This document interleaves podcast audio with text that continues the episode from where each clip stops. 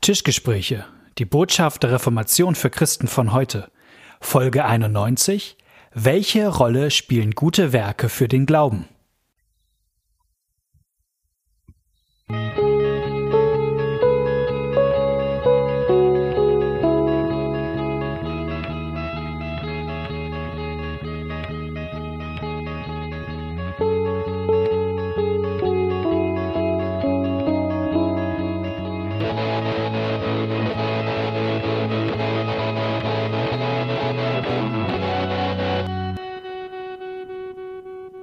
Herzlich willkommen bei einer neuen Folge Tischgespräche. Wir sind ein Podcast gemacht von zwei Leuten. Mir gegenüber sitzt der eine von den beiden, Knut Nippe, Pastor Neustadt in Holstein. Ich bin der andere, Malte Detje. Wir sehen uns über Bildschirme. Es sind besondere Zeiten nach wie vor. Ähm, wir sind ein Podcast, der Freude hat an 500 Jahre alter Theologie. Und komischerweise gibt es noch Menschen, die hier einschalten und die daran auch ihre Freude haben, die sich mit uns gemeinsam freuen. Und wir sind mitten in einer kleinen Reihe. Wenn ihr länger dabei seid, wisst ihr es schon. Wir lesen ein 500 Jahre altes Buch, die sogenannten Loci Communis des Wittenberger Reformators Philipp Melanchthon. Ein kleines Buch, in dem Philipp Melanchthon erzählt, was eigentlich den evangelischen Glauben ausmacht, anhand einiger Hauptbegriffe, anhand der wichtigsten Stichworte des Christentums. Und äh, wir haben jetzt uns eine Doppelfolge vorgenommen, äh, von der ihr gerade den zweiten Teil hört. Nämlich, es geht um das Thema Glaube. Was ist eigentlich Glaube? Und das ist so groß, diese Frage, und nimmt auch in dem Buch von Philipp Melanchthon einen so großen Raum ein, dass wir uns gesagt haben, da soll es zwei Folgen zu geben. Und äh, die erste Folge haben wir hinter uns. Lieber Knut, das war vor zwei Wochen.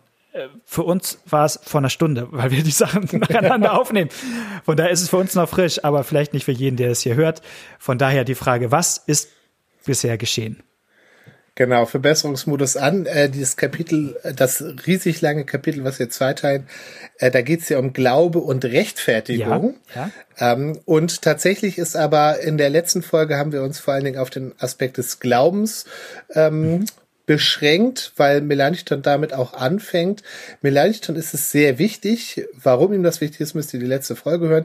Ihm ist es sehr wichtig zu unterscheiden oder abzugrenzen, äh, dass Glaube im biblischen Sinne nicht sich erschöpft in einem Fürwahrhalten von mhm. irgendwelchen religiösen Sätzen. Äh, das war damals durchaus eine verbreitete theologische Position. Und Melanchthon sagt, das ist so viel zu wenig, dass es fast schon falsch ist, sondern Glaube ist ein Vertrauen, ein Wagen, ein Vertrauen auf Gott und ein Wagen auf seine Zusagen hin, ähm, sich zu verlassen, mhm. was sich dann auch praktisch im Leben ausdrückt. Also es, äh, Glaube ist eine Beziehungs, ist weniger eine intellektuelle als eine Beziehungs ähm, äh, Aussage. Mhm. Man kann das eigentlich übersetzen mit ich vertraue Gott. Ich vertraue Gott und dem, was er mir sagt und wie, was er mir zusagt, wie er zu mir steht. Das war sozusagen der Schwerpunkt, äh, also damit, das ist am Anfang seines Kapitels ein großer Schwerpunkt. Deswegen haben wir gesagt, wir machen eine extra Folge dazu, haben manche Themen schon angesprochen, die wir heute ausführen, denn bei Melanchthon mischt sich das auch. Heute geht es eben dann tatsächlich auch um die Frage, ähm, inwieweit dieser Glaube uns rechtfertigt, das heißt vor Gott wieder in die rechte Position versetzt. Mhm. Ja, wollen wir da gleich mal einsteigen? Also, das ist ja, im Grunde hast du es ja gesagt, seine Pointe. Ähm, wir werden vor Gott gerecht, weil wir seinen Zusagen glauben. Ja. Ähm, weil wir auf das vertrauen, was er uns sagt. Das rechtfertigt uns vor Gott. Und das ist ja bei ihm vor so einer Negativfolie, diese Aussage. Also, wir werden gerechtfertigt, weil wir auf Gottes Zusagen vertrauen und eben nicht, aus einem anderen Grund. Also eben nicht durch unsere Werke. So nennen wir das in der Theologie. Durch unsere Werke, das ist ein bisschen altertümlich. Vielleicht kannst du das mal so ein bisschen aufdröseln. Wenn wir, wenn wir so als, als fromme Theologen sagen, wir werden nicht gerecht ähm, durch unsere Werke, was, was meint das eigentlich? Das meint, ähm, ich übersetze es ja mal, jetzt mal ein bisschen flapsig. Gerne. Dass ich, dass ich okay bin. Dass ich in Ordnung bin entscheidet sich überraschenderweise nicht an dem, wie ich mich verhalte, mhm. was ich so denke und was ich so sage. das ist ja eigentlich das, was, was in unserer Umwelt und in unserem, ja, auch in meinem genetischen Code, kann man fast sagen, äh, so drinne ist. Wenn jemand sagt, du bist, du bist doof, dann sage ich, wieso? Ich habe doch das und das richtig gemacht und das und das habe ich wenigstens richtig gedacht. Also ich meinte es gut oder was weiß ich, ja. Mhm. Also ich verweise äh, bei Angriffen von außen oder auch von innen. Also ich kann ja auch mich selber fragen, bin ich eigentlich in Ordnung? Und dann, äh, wie komme ich zum Schluss, dass ich in Ordnung bin, indem ich auf Sachen in meinem Leben gucke und sage, ja, aber guck mal, das mache ich doch richtig oder das, da hatte ich doch wenigstens gute Absichten und so weiter und so mhm. weiter. Ähm, tatsächlich glaube ich, dass dieses äh, heute äh, heute ist also die Frage, wie kriege ich einen gnädigen Gott, die Luther umgetrieben hat. Äh, damit wachen heute die wenigsten Leute auf. Aber die Frage, bin ich eigentlich in Ordnung? Ähm, bin ich okay? Äh, das ist, glaube ich, äh, für ganz viele Leute eine Frage, wobei sie die meisten Leute ganz unterschiedliche Strategien haben, um okay zu sein. Das kann ganz unterschiedlich sein, entweder viel arbeiten oder ähm, toller Familienvater sein oder was weiß ich. Da hat jeder sein eigenes. Ähm, also die, das Wort rechtfertigen benutzen wir häufig äh, nicht im religiösen Sinn heute, aber wenn, wenn man jemand angreift und er sich rechtfertigt, mhm. er damit sich verteidigt und sagt, warum er doch nicht schuld ist und doch in Ordnung ist. An den Stellen merken wir, auf was Leute bauen und an, mhm. auf wie, nach welchen Maßstäben Leute sich dann für gerecht heißt in Ordnung erklären. Was ich bei Melanchthon spannend finde, ist, dass er ja dennoch nicht sagt, gute Werke haben jetzt gar keinen, keinen Platz mehr, sondern er, er verortet sie woanders. Also er sagt nicht, gute Werke sind die Bedingung dafür, dass Gott mich gnädig ansieht. Also sie sind nicht mein Beitrag, den ich leisten muss, um vor Gott okay zu sein, sondern es wird eigentlich genau andersrum ein Schuh draus. Weil Gott mit mir zufrieden ist, weil Gott in mein Leben hineintritt und auch was in meinem Herzen tut, mit den bösen Affekten, die da sind, verändert sich auch was in mir. Und ähm, dadurch fange ich an, auch neu zu leben, anders zu handeln. Also es wird, äh, man, er dreht das im Grunde um. Er sagt nicht, weil wir gute Werke tun, schaut uns Gott gnädig an, sondern weil Gott uns gnädig anschaut, fließt aus diesem Glauben, fließen, ähm, fließen gute Werke heraus. Das biblische Bild, das genau, das, das, Entschuldigung, ja? Genau, das biblische Bild, das er dafür benutzt, ist ja das vom Baum und der Frucht. Also, ja. wenn ein Baum gesund ist, dann bringt er auch gute Früchte hervor. Es ist nicht andersrum. Man braucht nicht in einen toten Baum Früchte äh, hängen. Also wenn ich jetzt irgendwie einen abgestorbenen Apfelbaum im Garten habe, dann kriege ich nicht dadurch gesund, dass ich hingehe und da äh, der Äpfel äh, äh, mir im Supermarkt kaufe und dann reinhänge. Dadurch wird der Apfelbaum auch nicht gesund, sondern andersrum. Wenn der Apfelbaum gesund gemacht wird, ähm, wenn sich jemand ihm seine annimmt, ihn düngt und vielleicht umpflanzt und er da steht, wo, wo er hingehört, äh, dann werden irgendwann auch ganz automatisch aus diesem gesunden Apfelbaum irgendwann Äpfel wachsen. Genau, ich finde, das beschreibt Melanchthon auch ähm, emotional-psychologisch sehr anschaulich, dass an dem, in dem Moment, wo ich sozusagen Gott nur als den erlebe, der ähm, mir Regeln gibt, selbst wenn ich diesen Regeln zustimme und sage, ja, das mhm. sind gute Regeln, ähm, ich trotzdem äh, merke, dass ich die nicht halten kann und ich zum Heuchler oder Schauspieler, ein, ich glaube, mhm. er nennt das Wort Schauspieler an, an ja. verschiedenen Stellen, sozusagen, dass ich das äußerlich so vorspiele, aber ich ähm, bei all dem, und die Leute sehen das und denken, ah oh Mann, der Knut ist aber fromm da, äh, in meinem Innern ist eigentlich, mache ich das, weil es von mir gefordert wird und ich es aus eine Angst vor Strafe mache oder eine, eine Angst, nicht angenommen zu sein. Eigentlich ähm, liebe ich Gott da nicht, sondern verachte mhm. ihn sogar. Und das Verachten ist um, umso mehr, weil Gott ja durch das Evangelium eigentlich anbietet, dass es einen ganz anderen Weg gibt, den er sich für mich gedacht hat, nämlich dass ich sehe, dass er das alles getan hat und dass er mich beschenkt. Und wenn ich das kapiere, ähm, dann bin ich ähm, von Dankbarkeit und ja auch Beschämung. Er redet auch an einer Stelle von, von Scham oder mindestens einer Stelle. Aber dann gibt es eine Dankbarkeit und dann fange ich an, Gott zu lieben, weil ich merke, wie er mir gegenübersteht. Mhm. Und das ist jetzt vielleicht auch nicht punktuell, dass das einmal ist und dann immer so bleibt, sondern dass das immer wieder neu geschehen muss. Dass ich sozusagen überwältigt bin von und dankbar bin für das, was Gott mir schenkt und das verändert mein Herz und die Affekte da drinne und führt zu Freude und Dankbarkeit und Frieden und ähm, dass ich das an andere weitergeben will. Und wie gesagt, auch zu Scham. Also das kennt er auch. Ne? Also für ihn mhm. ist das äh, Christenleben nicht nur so happy clappy, sondern dass man auch dann traurig darüber ist, wie man mhm. so einen liebenden Vater äh, doch immer wieder enttäuscht und äh, was weiß ich an ihm zweifelt oder ihn nicht auf ihn achtet und so. Also auch diese Form der der Scham und der Traurigkeit ist bei ihm eine Frucht des Glaubenslebens und der Liebe eigentlich. Was ja ganz, glaube ich, seelsorglich wichtig ist zu wissen, weil ähm, die Frage ist ja, wie gehe ich damit um äh, in meinem Christenleben, wenn mir eigentlich immer mehr bewusst wird, wie sehr ich eigentlich äh, scheitere an dem, äh, ja. was Gott möchte. Ob ich dann sage, okay, wird es mit mir jetzt eigentlich immer schlechter? Wenn man es so runterbrechen darf, würde man leicht schon sagen, nee, das ist vielleicht ja ein Indiz dafür, dass was eigentlich auf einem ganz guten Weg ist. Weil ich ja auch, äh, der Heilige Geist ja auch in mir arbeitet und merkt und sozusagen die, die Schauspielerei entlarvt, so die Maske, ja, die Maske ja. abzieht. Genau, genau. So, das, das finde ich, ich finde ich finde das eine Wort, das mir, das habe ich so, habe ich mir umkreist beim Lesen, dass er sagt, äh, dass wir Gott wieder lieben. Das passiert. Also ja, dieses ja, wieder ja. zurücklieben, wiederlieben, fand ich einfach so ein cooles Wort. Genau. Das, weil er sagt im Grunde, Gott hat uns geliebt und, und wie, wie so ein Spiegel, der zurückstrahlt. Das ist das, was passiert. Unsere Liebe und unsere Werke sind Antworten mhm. und Reaktion auf Gottes ähm, Handeln in unserem Leben. Finde ich richtig cool. Und, und vielleicht, ich habe das eben gerade so im Nebenbei, nebenbei gesagt, ähm, äh, dieses Affekte, kannst du noch einmal sagen, warum das für ein Landchen, das ist ja so ein wichtiges Wort gewesen. Das haben wir jetzt schon vor ja. grauen Uhrzeiten in den ersten Folgen thematisiert. Ja. Aber äh, was, was ist das? Äh, nochmal?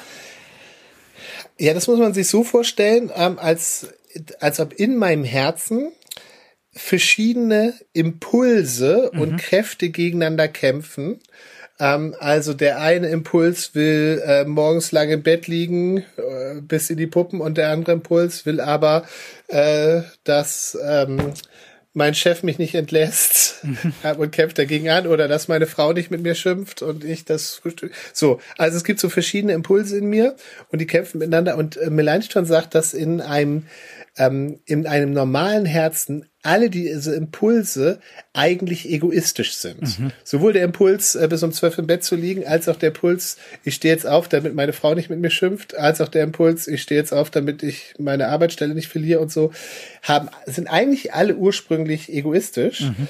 Ähm, das bedeutet, dass auch wenn es nach außen toll aussieht und der Typ, es gibt so ein Buch, das heißt der 5 Uhr Club, kennst du das? Das hat der der, der Chef von Virgin Records geschrieben. Das ist so ein Buch, wo es darum geht, dass du jeden Tag um 5 Uhr aufstehst und diesem Club beitrittst, dass man schon um 5 Uhr aufsteht und produktiv ist. ähm, und dieses Buch sagt dir, wa warum das gut für dich ist. Und äh, also bei aller Bewunderung für Leute, die das machen, äh, appelliert an deine niederen Instinkte, dass du dich eben okay. selber verbesserst. Ähm, und, und natürlich bewundere ich jeden, der das, ähm, der das, der zu diesem Club gehört. Ähm, weil das ja auch viel Disziplin voraussetzt. Ähm, und Melanchthon würde sagen, ja, Disziplin vielleicht, aber ähm, auch diese Disziplin ist nicht an sich, Gott ist dadurch nicht beeindruckt, weil es vermutlich ursprünglich ein egoistischer Impuls ist, dass ich nämlich produktiver bin ähm, und mehr Follower habe und mehr Bewunderer und so weiter. Ähm, und damit macht, also das Bild, äh, äh, finde ich, ist sehr gut, weil es einmal dem biblischen, der biblischen Aussage gerecht wird, dass sozusagen der Mensch ähm, im Grunde egoistisch ist und auch keine Chance hat, eine selbstlose Liebe aus sich selber heraus zu produzieren, mhm. so wie die Bibel es fordert. Ja, dieses Liebe Gott mhm. und dein Nächsten, das kann der Mensch gar nicht, weil diese Impulse immer in ihm so drin ist. Und da, in dem Zusammenhang würde Melanchthon auch vom unfreien Willen reden und vom Unvermögen des Menschen. Gleichzeitig, das ist ja eine grundsätzliche Widerrede, wenn man ähm, mit Leuten über den unfreien Willen redet. Gleichzeitig wird dieses Bild dem Empfinden gerecht, dass ich doch das Gefühl habe, ich bin doch keine Marionette, in mir kämpft doch ganz viel, ja. Mhm. Ich merke doch, dass in mir, dass in mir ein innerer Kampf tobt, da kann ich doch keine Marionette sein. Und Melanchthons Bild hat den Vorteil, dass er das beides gut unter einen Hut bringt, sagt, natürlich kämpft was in dir, aber in dir kämpfen eigentlich lauter ähm, egoistische Impulse. Genau, das und war der jetzt, Witz. Genau, was? Genau, jetzt kommt der Witz. jetzt kommt der Witz. Ja, ich habe ich hab zu viel Rückblick gemacht, weil ich das immer noch so cool finde. Der Witz ist jetzt, dass Melanchthon sagt, dass ähm, die die Gnade Gottes tatsächlich eben auch ähm, in Form eines Affektes in mein Leben kommt. Mhm. Also ähm, wenn ich das Evangelium erkenne und wenn ich erkenne, dass Gott mich unverdient liebt und was er alles für mich getan hat, dann werde ich dankbar. Und diese Dankbarkeit ist ein Affekt in meinem Herzen, der schaffen kann, die anderen zu besiegen. Dass ich aus Dankbarkeit äh, gegenüber Gott nicht auf mich gucke, sondern auf Gott und auf die anderen. Ähm, und das finde ich total cool, dass, dass Melanchthon auf die Art und Weise beschreibt, wie etwas Äußeres mich, mich in und mein Handeln verändert. Mhm. Ähm, ich würde gerne noch mal auf einen Begriff zu sprechen kommen, weil der für Melanchthon wichtig ist und weil der, glaube ich, auch für diese Zeit sehr wichtig ist, auch in der Theologie. Der Begriff der Liebe. Ja. Wie hängen eigentlich Glaube und Liebe zusammen? Es gab. Oh, danke, ich dachte, du machst schon wieder so, so ein Vier-Fragen-Dings. Ne? Ich, ich liebe Pizza, ich liebe Gott und so. Und da muss ich sagen, warum das doof ist. der, der, also, ich, also der Begriff Liebe wird ja tatsächlich auch so, so unterschiedlich, noch unterschiedlicher gebraucht als der Begriff Glaube. Aber das stimmt. Gut, hast, hast du mir erspart. Da war ich umsonst Genau, wir nehmen jetzt mal Liebe, Liebe schon als etwas, was wir schon als eine Tugend von uns, sag ich mal. Ne? Also, dass wir, ja. also ähm, Liebe auch vielleicht als Synonym für Gutes, das wir tun. Ne? Also den Nächsten lieben, Gott lieben. Ja. Und dann gab's in dem im Mittelalter ähm, eine Formel, auf die man dieses Verhältnis zusammengebracht hat. Und diese Formel hieß durch die Liebe geformter Glaube. Jetzt muss ja. man sich irgendwie äh, fragt man sich, okay, was was heißt das? Das heißt, also vor Gott werden wir nicht gerecht allein durch den Glauben, was ja, wie wir gelernt haben, erstmal auch viel für Wahrheiten heißt. So, das war da, genau, das muss man sagen. Die Leute, die diese Formel benutzt haben, mhm. haben anders als Melanchthon Glaube als, vor allen Dingen als für Wahrheiten von Glaubenssätzen äh, definiert. Genau, sondern sagt, im Grunde muss jetzt, oder man dachte, muss jetzt was dazukommen zum Glauben. Nämlich der, der ja. Glaube, der muss, mhm. der muss, ähm, der muss wie in so eine Schablone gegossen werden. Also der muss in eine Form kommen. Ja. Und diese Form sind die, ist die Liebe, ist das, was wir tun, was wir praktisch, wie wir anderen Menschen helfen, den tausend Großmüttern, die wir über die Straße helfen. Also nein, also denkt euch, also wirklich echte Liebe, die muss hinzukommen. Und diese Kombination aus Glaube und Liebe, Glaube, der geformt ist durch die Liebe, der ist dann, der uns vor Gott gerecht macht. Und das Interessante ist ja, dass Melanchthon sagt, beides tolle Wörter, Glaube und Liebe, aber ich glaube, man muss sie anders zueinander ins Verhältnis setzen. Ja. Kannst du das mal erzählen, wie Melanchthon das zueinander ins Verhältnis bringt?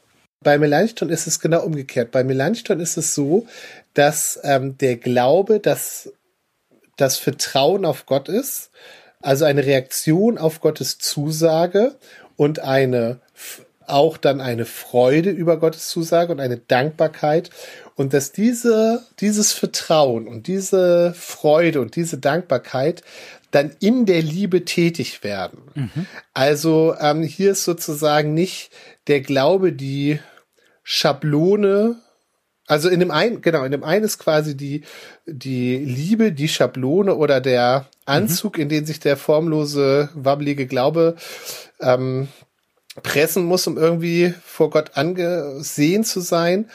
Hier läuft es auf einer ganz anderen Ebene. Hier ist sozusagen der Glaube, ähm, der schon erkannt hat, dass er bei Gott angenommen ist, mhm. das ist, was dann die Liebe anzieht, in die, also in der Liebe sichtbar wird und in der Liebe tätig wird. Genau. Also da ist die, da ist der Glaube zuerst da, sag ich jetzt mal so. Das ist eine Formulierung aus dem Galaterbrief, Galaterbrief Kapitel 5. Ja. Glaube, der in der Liebe tätig wird. Und das finde ich ist, ähm, also da zeigt Melanchthon nochmal beispielhaft am Wort Liebe das, was wir vorhin auch schon gesagt haben, dass die guten ja. Werke als Frucht herauswachsen.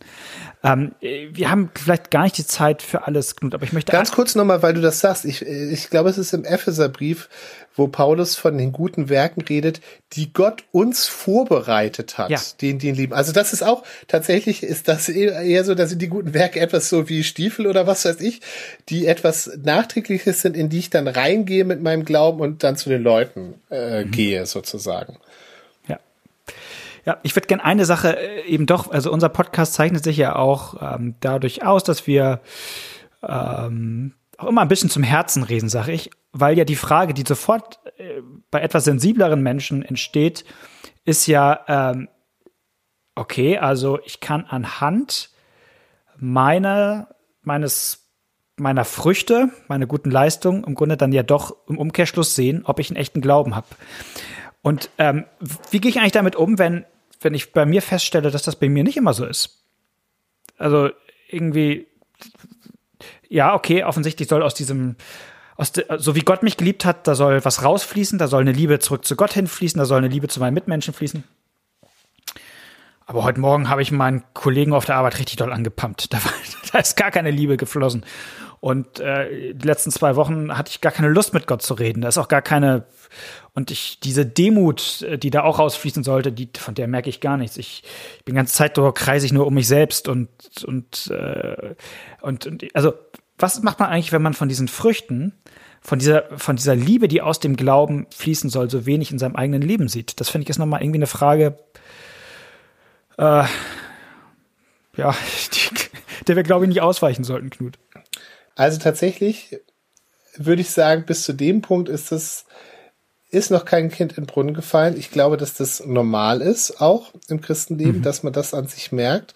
Tatsächlich gibt es ja Leute, die das auch bewusst so prüfen. Also äh, es, es gibt, und früher war das verbreitete ja auch die, die Praxis des Beichtspiegels, mhm. ja, dass man sich auch zum Beispiel die zehn Gebote nahm und dann daran abcheckte, okay, wie sieht's bei mir aus? Ähm, das ist, das kann auch äh, schräg werden, aber grundsätzlich finde ich das in einem gewissen Maße völlig in Ordnung. Die, die entscheidende Frage ist, was mache ich an dem Punkt, wenn ich merke, es sieht nicht gut aus? Mhm. Das ist die entscheidende Frage. Mhm. Äh, also ich will vor das Problem nicht kleinreden, aber wenn das Problem da ist, die entscheidende Frage ist, wie löse ich das Problem? Und das, wenn ich jetzt sage, okay, ich muss doch mehr Werke und mehr Frucht produzieren, dann habe ich ähm, ein, dann bin ich auf dem Holzweg, dann bin ich auf dem absoluten Irrweg. Wenn ich an der Stelle sage, ähm, Gott, ich merke auch nach 20 Jahren Christsein, ist meine Liebe zu meinen Mitmenschen und meine Geduld mit meinen Mitmenschen immer noch auf einem ganz, ganz schlechten Niveau. Und ich danke dir dafür, dass du auch dafür ans Kreuz gegangen bist und, und erkenne, wie Gott mich auch in dieser Situation hm. annimmt. Mhm. Dann ist das, ähm, das ist der richtige Weg, jetzt ganz platt gesagt. Ich sage das aber so platt, weil ich das wichtig finde, weil wir doch immer so ein Bedürfnis haben, ähm, entweder unseren unseren äh, Defizit nicht ins Auge zu blicken oder sie doch wenigstens zu bessern, ja, oder daran mhm. zu arbeiten. Und tatsächlich ist, glaube ich, aber dieses ähm, ist das, ist an der Stelle nicht das Entscheidende zu sagen, okay, wie besser ich jetzt nach, da kann man auch mal drüber nachdenken, gibt es irgendwas, was mir hilft? Äh, also vielleicht merke ich, dass ich, wenn ich unausgeschlafen bin, besonders unfreundlich bin am Morgen zu meinem, zu meinen Kollegen, dann heißt es, dass ich vielleicht früher ins Bett gehen soll oder erstmal einen Kaffee trinken soll und so. Ja, aber das Entscheidende ist ja nicht an der Stelle, äh, dafür wird es dann genügend andere Punkte geben, wo ich noch fehle. Ähm, also mein, mein Kollege freut sich dann vielleicht, aber ähm, für die Frage der, für die Frage des Glaubens ähm, ist es, ist es entscheidend, auf Gottes Wort zu hören, auf Jesus zu gucken und von ihm Vergebung zu empfangen. Mhm. Also um den Bogen zurückzuspannen zur letzten Folge, auf die Verheißung wieder zu schauen. Auf die Verheißung, ja. Ähm, das das finde ich auch noch so stark, weil Melanchthon das am Ende dieses Kapitels so aufmacht, die Frage der Heilsgewissheit. Also kann ich mir eigentlich sicher sein, wie Gott zu mir steht? Ja. Und da sagt er, das kann man. Und das ist, das ist, finde ich, äh, war damals auch in der Zeit nicht selbstverständlich, weil, weil damals so die Standardantwort war, nee, das kann man nie genau wissen. Du kannst das nie genau wissen, wie Gott zu dir steht. Du kannst nie genau wissen, ob das reicht, was du tust. Mhm. Und das ist natürlich auch psychologisch unglaublich perfide, weil diese Unsicherheit dich natürlich immer dazu drängt, jetzt leg doch mal bitte noch mal eine Schippe drauf, weil vielleicht reicht's doch nicht ganz. So. so, so ja, wobei, das ist jetzt von Luther, ähm, glaube ich. Luther äh, findet äh, das Gegenteil zu Unsicherheit auch gar nicht Sicherheit gut. Sicherheit wäre nämlich, dass ich auf irgendwas in meinem Leben gucke und sage, habe ich da das Häkchen gemacht? Habe ich genügend gebetet? Habe ich genügend gespendet? Habe ich genügend, was weiß ich? Habe ich habe ich das Bekehrungsgebet richtig gesprochen? Ja, also gibt ja auch die Fraktion, mhm. äh, wenn du da ordentlich dein Bekehrungsgebet gesprochen hast, once saved, always saved, dann ist, dann ist alles, dann ist alles gegessen, sozusagen, daran entscheidet sich das.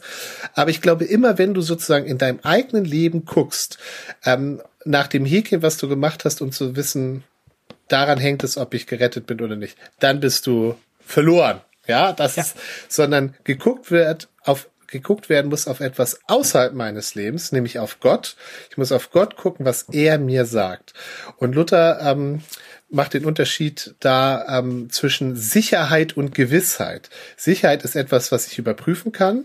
Mhm. Ähm, Gewissheit ist etwas, was ich glauben muss, wo ich vertrauen muss, wo ich auf jemand, wo ich auf die Zusage eines anderen vertrauen muss, aber dem so sehr vertrauen, dass das für mich gewiss ist, dass das, was der sagt, stimmt. Und das ist die richtige ähm, Ausrichtung, auf Gottes Zusagen zu gucken. Mhm. Ich möchte nochmal ein, ein Wort aus, äh, ein Bibelwort anführen, das Melanchthon aufnimmt. Das fand ich so cool. Ich, Hosea 2. Äh, da sagt Gott, ich will machen, dass sie vertrauensvoll ohne Sorge schlafen. Ja. Finde ich cool. Also Gott, Gott möchte, dass wir äh, ähm, gewiss sind, wie er, ähm, wie er zu uns steht. So. Und das sehen wir eben äh, an seinen Zusagen. Und am Ende macht, sagt Melanchthon sogar, das sehen wir sogar auch in den Sakramenten, in Taufe und Abendmahl. Da, da werden Gottes Verheißungen kommen noch mal ganz konkret zu uns. Da steht der, da macht er schon mal so einen Ausblick auf das, was noch in einem folgenden Kapitel kommt. Also, weil, weil die Sakramente, also das Abendmahl ist der Ort, wo mir die Zusage ganz, ganz zugesprochen wird, ne? mein Leib für dich gegeben, ja. zur Vergebung der Sünden gegeben, für dich. Da ist die Zusage ganz konkret da.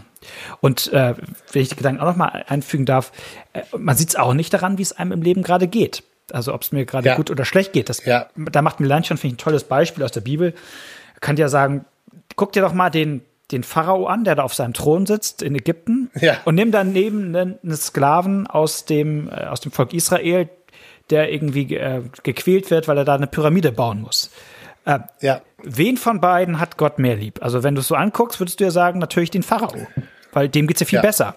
Äh, dem ja. anderen geht's schlecht, den, den, kann Gott ja nicht erwählt haben. Und, und da sagt mir schon, nee, deswegen unsere Augen sehen das nicht. Ähm, daran kannst du es nicht ablesen, wie Gott zu dir steht, sondern ähm, also nicht daran, wie es dir in dieser Welt geht. Das finde ich nochmal äh, vielleicht auch eine ganz gute gute Zusage, weil man dann ja auch sagen kann, nur weil ich gerade vielleicht durch eine schwierige Zeit gehe, heißt das noch ja. lange nicht, dass Gott mich nicht mehr gnädig und barmherzig anguckt. Ja. So, sondern ähm, er hat es mir zugesagt und verheißen. Ich würde unseren Hörern, wenn sie äh, das Buch haben, nochmal empfehlen. Äh, am Ende dieses Kapitels, was wir gelesen haben, ist nochmal eine Zusammenfassung in Thesenform mhm. über, ich glaube, zwei, drei Seiten. Und das ist tatsächlich nicht nur eine Zusammenfassung dieses Kapitels, sondern es ist eine Zusammenfassung eigentlich äh, der letzten drei, Kap der letzten vier Kapitel sogar. Mhm. Ähm, das kann man eigentlich nochmal gut, äh, wenn man das gelesen hat, hat man eigentlich mindestens zwei Drittel auch inhaltlich des Buches geschafft. Jetzt kommen in dem Buch noch so die, die Feinschliffe.